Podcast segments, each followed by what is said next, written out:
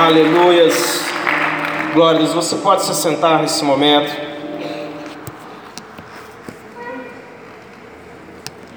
E eu quero convidar você a abrir sua Bíblia comigo no livro de 2 Timóteo. 2 Timóteo, no capítulo de número 1.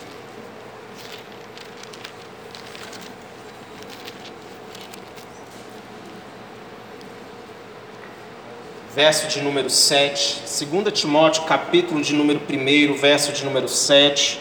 Se você encontrou, acompanhe comigo, por gentileza, o verso de número 7. Pois Deus não nos deu espírito de covardia, mas de poder, de amor e de equilíbrio. Amém? Feche seus olhos mais uma vez, curve sua cabeça. Que nessa noite a palavra do Senhor fale ao seu coração que Ele se manifeste em nós, através de nós, que a palavra dele hoje venha ao conto do seu coração, em nome de Jesus. Dá um glória a Deus. Nesse texto que eu li, essa segunda carta, Paulo ele está dando instruções para Timóteo, instruções importantes para ele quanto ao seu ministério, quanto ao chamado que ele tem. Paulo ele tem um carinho muito especial por Timóteo, a gente vê isso na Bíblia, ele tem em Timóteo como um filho. É, ele gerou Timóteo, ele com, com, é, consagrou Timóteo ao ministério pastoral. E nós vemos aqui dando, ele dando instruções para ele poder suportar os desafios, para ele confrontar a oposição. Esse é mais ou menos o teor dessa carta. E além disso, ele recomenda que ele seja usado na utilização dos dons que ele possuía para o crescimento do ministério. Agora é interessante esse texto que ele começa a instruir a Timóteo quanto ao tipo de espírito que nós possuímos, às marcas do espírito que estão sobre nós. Eu quero que você entenda que nesse texto ele está dando instruções que, são, que servem para mim e para você também. E a primeira característica desse texto que ele traz é que Deus não nos deu espírito de covardia. E a covardia é a batalha que é perdida antes de lutar. Uma frase de William Shakespeare vai dizer que os covardes morrem muitas vezes antes da sua morte, os valentes, por sua vez, morrem uma única vez. Covardia é quando se é derrotado mesmo antes de entrar no campo de batalha. É quando eu deixo de tentar algo porque eu já estou visualizando um fracasso. Acredite, há muitas pessoas vivendo sobre esse espírito, sobre esse espírito de covardia. Paulo ele se refere a um espírito a uma manifestação da sua, de quem você é internamente. E ele está dizendo que Deus não nos deu espírito de covardia. Entenda, o espírito que está em nós é de alguém aguerrido, é de alguém que tenta, é de alguém que se esforça. É esse o espírito que está sobre você. Amém ou não amém? Crescer exige coragem. E eu faço uma pergunta para você que você deve internalizar: é, você tem tido coragem? Você tem tido coragem para fazer o que precisa ser feito, para dar o passo que você precisa dar? Muitas vezes nós deixamos de tentar algo, de fazer algo, por quê? Porque na nossa mente o cenário nunca vai acontecer como, conforme nós gostaríamos. E nós não tentamos, isso é covardia. A Bíblia vai narrar um exército inteiro acovardado. Você vai ver quando o Golias ficou lançando seu desafio habitual. Ele saía durante 40 dias desafiando o exército, falando: dá-me um homem para que possa me enfrentar. Se você, se esse homem me vencer, nós serviremos a vocês. E a Bíblia vai falar que todo o exército de Israel ficou acovardado. Ninguém enfrentou Golias. Ei, olhe para cá. Ninguém enfrentou Golias. O temor que eles tinham de Golias não era de uma batalha já vencida. Não, o temor que eles tinham de Golias era o cenário que eles visualizavam. Eles já imaginavam que ninguém seria capaz de derrotar aquele homem. Até que parece na história um rapaz que olha para aquele gigante e fala: Esse gigante ele vem contra nós, mas eu vou contra ele em nome do Senhor dos Exércitos. E querido, é no nome do Senhor que você vai vencer os gigantes e os desafios que estão adiante de você. A covardia, ela tem a sua raiz na nossa falta de confiança, na falta de confiança em Deus e na falta de confiança em si próprio. A covardia é a manifestação da nossa falta de confiança. A Bíblia diz: confia no Senhor de todo o seu coração e não se apoie no seu próprio entendimento. Quantos confiam no Senhor aqui? Quantos acreditam que Deus está indo por você nessas batalhas? Confie no Senhor de todo o seu coração. Em Isaías capítulo 26, lá no verso 4, vai dizer: Confie para sempre no Senhor, pois o Senhor, somente o Senhor, é a rocha eterna. Mas a covardia, ela rouba minha confiança em Deus. Por quê? Porque eu não acredito que Ele pode ir adiante de mim, eu não acredito que Ele possa fazer com que as coisas cooperem para o meu bem. Isso é covardia. A falta de confiança em si próprio, saber quem você é em Deus. Quantos sabem quem é em Deus aqui? Quantos têm uma identidade aqui? Quantos confiam que são filhos de Deus aqui? Então dá um glória a Deus. Uma frase vai dizer que o mais importante para o homem é acreditar em si mesmo. Sem essa confiança em seus recursos, em sua inteligência, em sua energia, ninguém alcança o trunfo que tanto aspira. Entenda que confiar em si próprio não é arrogância. Confiar em si próprio é saber quem é em Deus e aonde você pode chegar. Ei, confiar em si próprio é fundamental. Queridos, para quem olhava para aquele rapaz aparecendo dizendo: Eu vou enfrentar esse gigante, tanto que ele foi repreendido né, pelo próprio irmão. O irmão dele virou e falou assim: Você está aqui porque você é presunçoso e mau, você só quer ver a guerra. Saul tenta vesti-lo com a sua armadura, mas tudo isso não roubou a confiança de Davi em quem ele é. Ele virou para Saul e falou: Eu, repita comigo, eu. Ele falou assim: Eu, quando o leão vem, eu abato, eu, eu mato. O urso, quando vem, eu pego pelo, eu prendo, eu destruo. Ele está dizendo: Eu sou capaz de fazer algo, eu sou capaz de realizar algo. Você tem confiança em si próprio? Isso tem algumas pessoas que não têm, mas até acabar esse curso você vai estar confiando mais em você mesmo. Os discípulos, depois que tiveram o seu encontro com Jesus, é fantástico isso. Quando Jesus aparece diante deles, ressurreto, vem poder sobre eles, eles não eram mais os mesmos. Olha quem era Pedro antes e depois. O Pedro que estava negando Jesus para um grupo de pessoas numa fogueira. O Pedro que estava fugindo com medo de ser crucificado, ele é o, é o mesmo homem, olha só, olhe para mim, não é o, é, é o mesmo homem que agora fala diante de um sinédrio inteiro, dizendo: julguem vocês se é melhor obedecer a Deus ou aos homens. Olha a diferença nesse homem.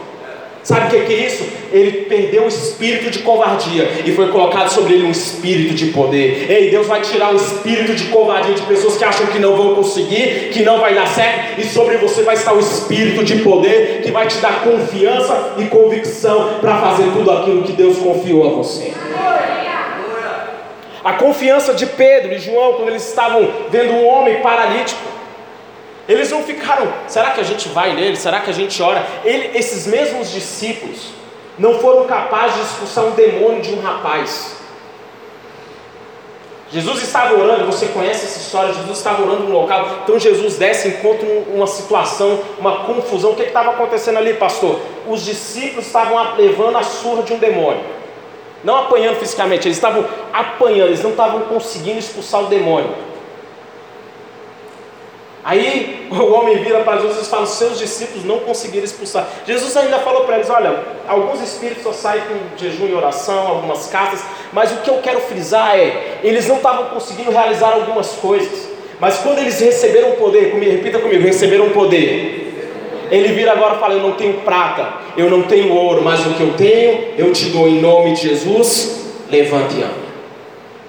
Deus está transformando covardes em corajosos.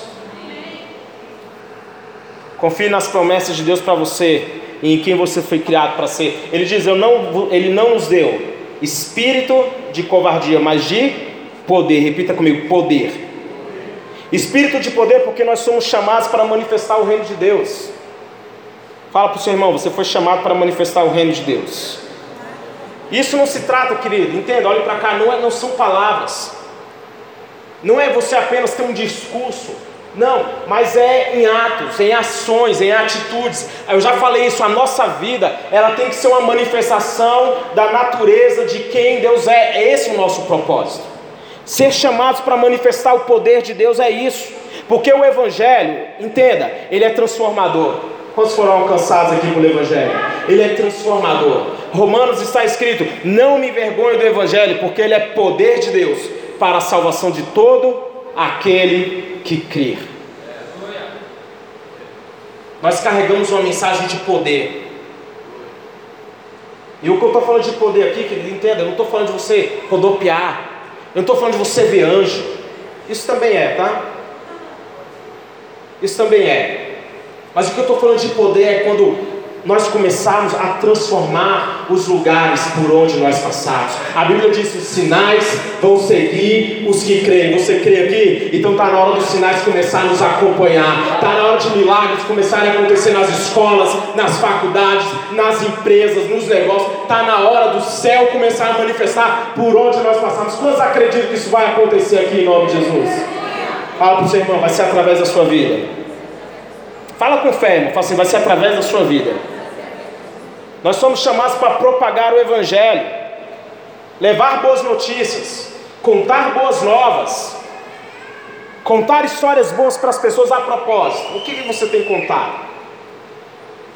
O que, que você tem espalhado? Numa era de tantas fake news, o que, que você tem noticiado? Irmãos, o mundo, a gente. Eu fiquei com minha mãe hospedada lá em casa esses dias e ela gosta de ver jornal de manhã. E a gente assistindo um, um jornal na Record, gente, eu não consigo assistir cinco minutos. Ela ficou, ela assistindo e eu reclamando.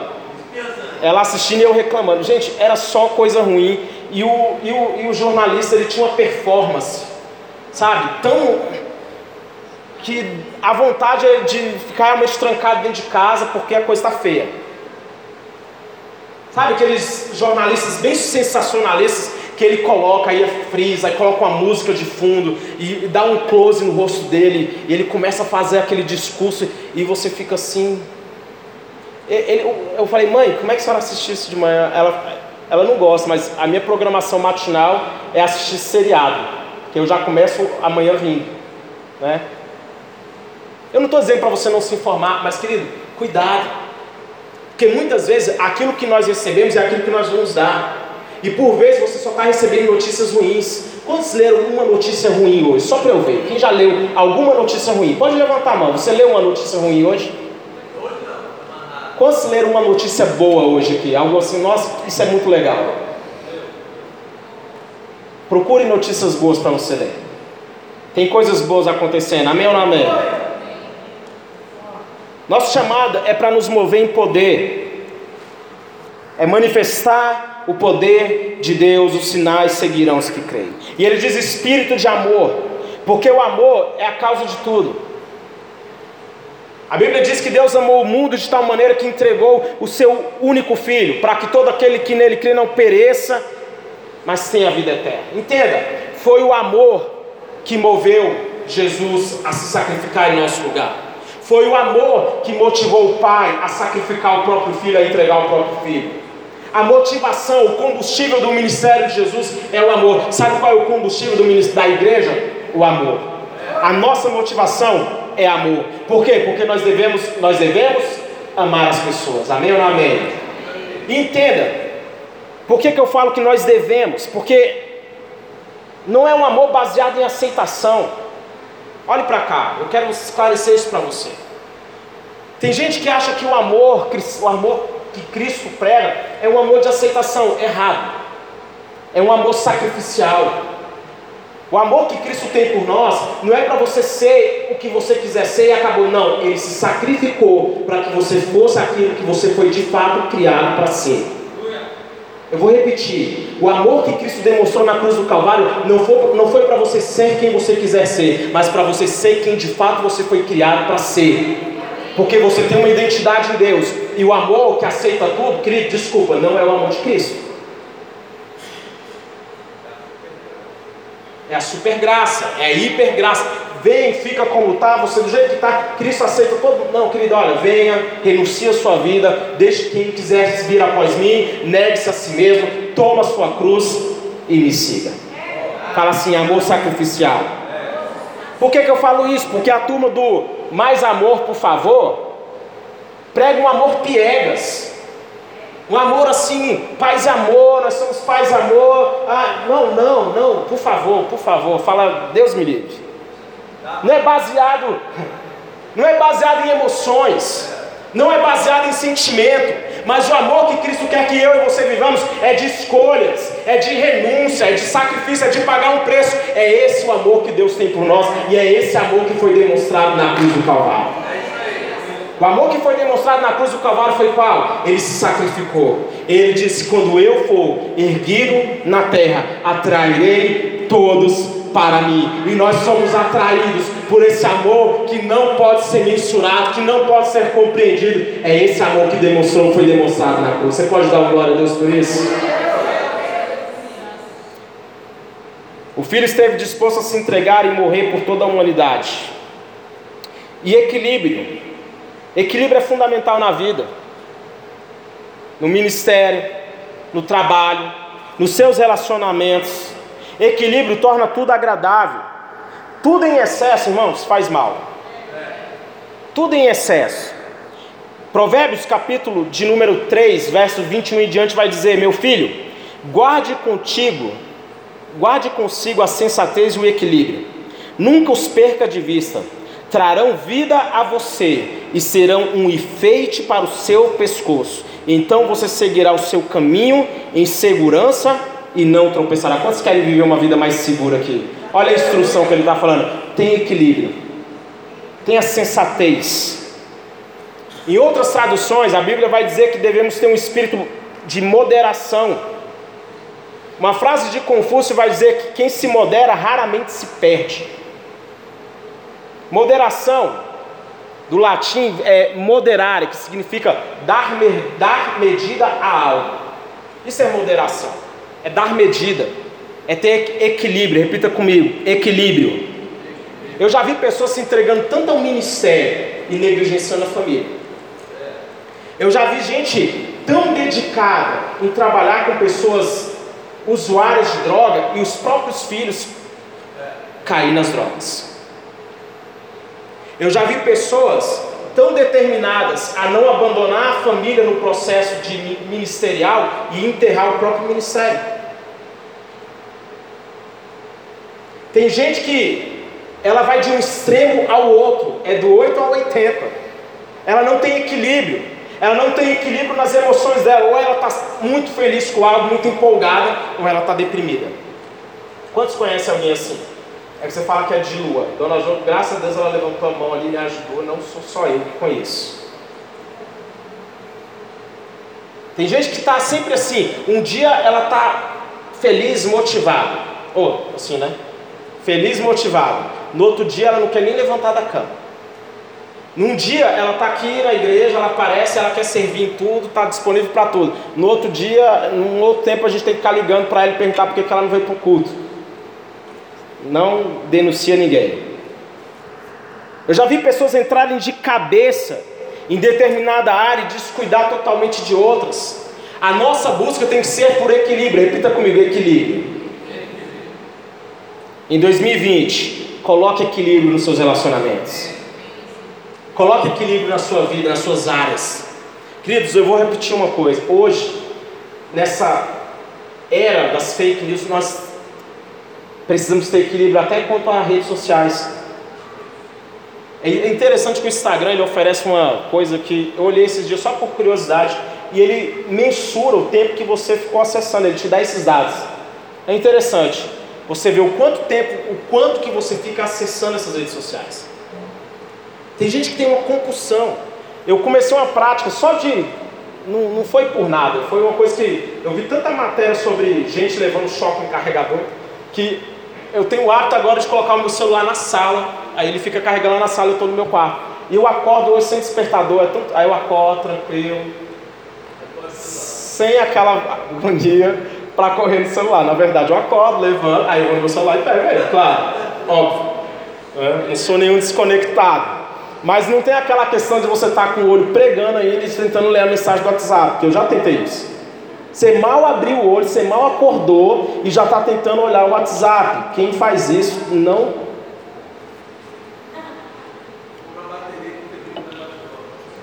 Compra uma bateria, né, pastor? Dê tempero a tudo que você faz. A Bíblia, o texto que eu li diz que Deus não nos deu espírito de covardia, mas de poder, de amor e de equilíbrio. Eu quero concluir. A covardia, como eu disse, é a batalha que é perdida antes mesmo de lutar. Mas sabe qual foi a palavra de Deus para Josué? Coragem, esforça-te. Ei, sabe qual é a palavra que eu quero deixar para você hoje? Coragem, se esforça. Ei, coragem, coloca suas energias naquilo que você quer fazer. O ano está só começando, então se você quer ir para uma academia, coragem, levanta amanhã cedo e vai. Quer começar sua faculdade? Coragem, vai lá, se inscreve, faz o vestibular. Coragem. Quer casar? Vai lá e chama essa menina para sair, leva ela num lugar legal e paga a conta. Não racha a conta. E menina, chama ele também. E se ele não quiser pagar a conta também, você já pode ver que ele não serve. Pode falar para nós. Mas tenha coragem. Vamos, vamos falar isso bem forte: coragem. O ano está só começando. Levanta suas mãos e fala assim: coragem.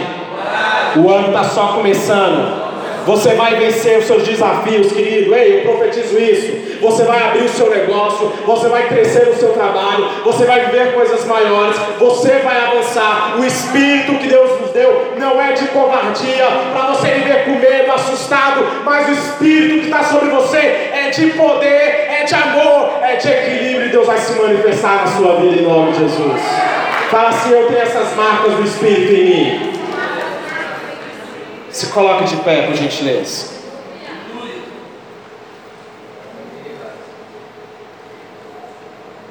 Em nós habita o poder de Deus para nós realizarmos aquilo que Ele realizou. Olhe para cá. Em nós, presta atenção nisso. Nós temos a marca do Espírito em nós. Espírito de poder. Para quê, pastor? Para nós realizarmos aquilo que ele realizou. Sabe o que, que ele falou? Vocês vão realizar as obras que eu realizei e obras e obras e obras assim o poder de Deus está em mim bate a mão no seu peito e assim o poder de Deus está em mim para eu realizar aquilo que Ele realizou e obras ainda maiores ele nos deu espírito de amor, sabe para quê? Para nós realizarmos com a mesma motivação que Ele realizou. O espírito de amor está sobre nós, para que nós possamos realizar o que Ele realizou, mas com a mesma motivação que Ele realizou. Jesus falou: Eu não faço nada que eu não ouvi o meu Pai fazer. Fala assim: há um propósito.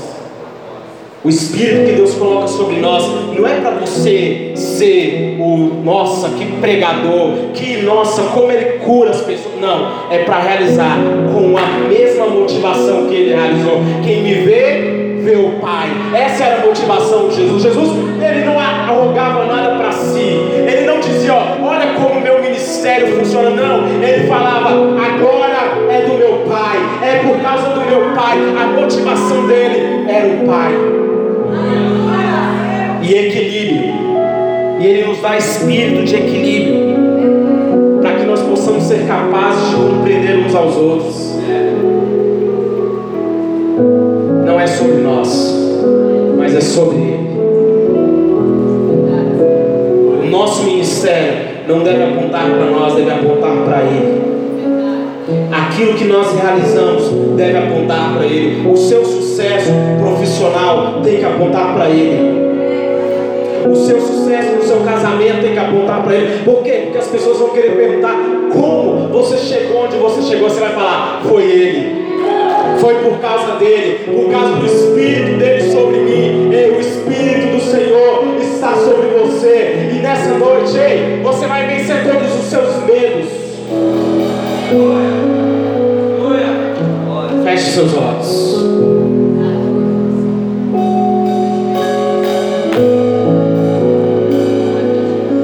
Feche seus olhos. Hoje eu quero orar com você. Eu quero liberar sobre a sua vida que Deus está arrancando de você o espírito de covardia. Chega de imaginar os piores resultados. Chega de imaginar que nunca vai dar certo na sua vida. Chega de declarar derrota, de contar derrota, de não, não, não se ver vencendo, não se ver crescendo. Fé é você olhar para o futuro e vê-lo como Deus vê. Fé é você olhar para o seu futuro e ver como Deus vê. Ei, Deus está com você. Ei, levante suas mãos. Começa a declarar.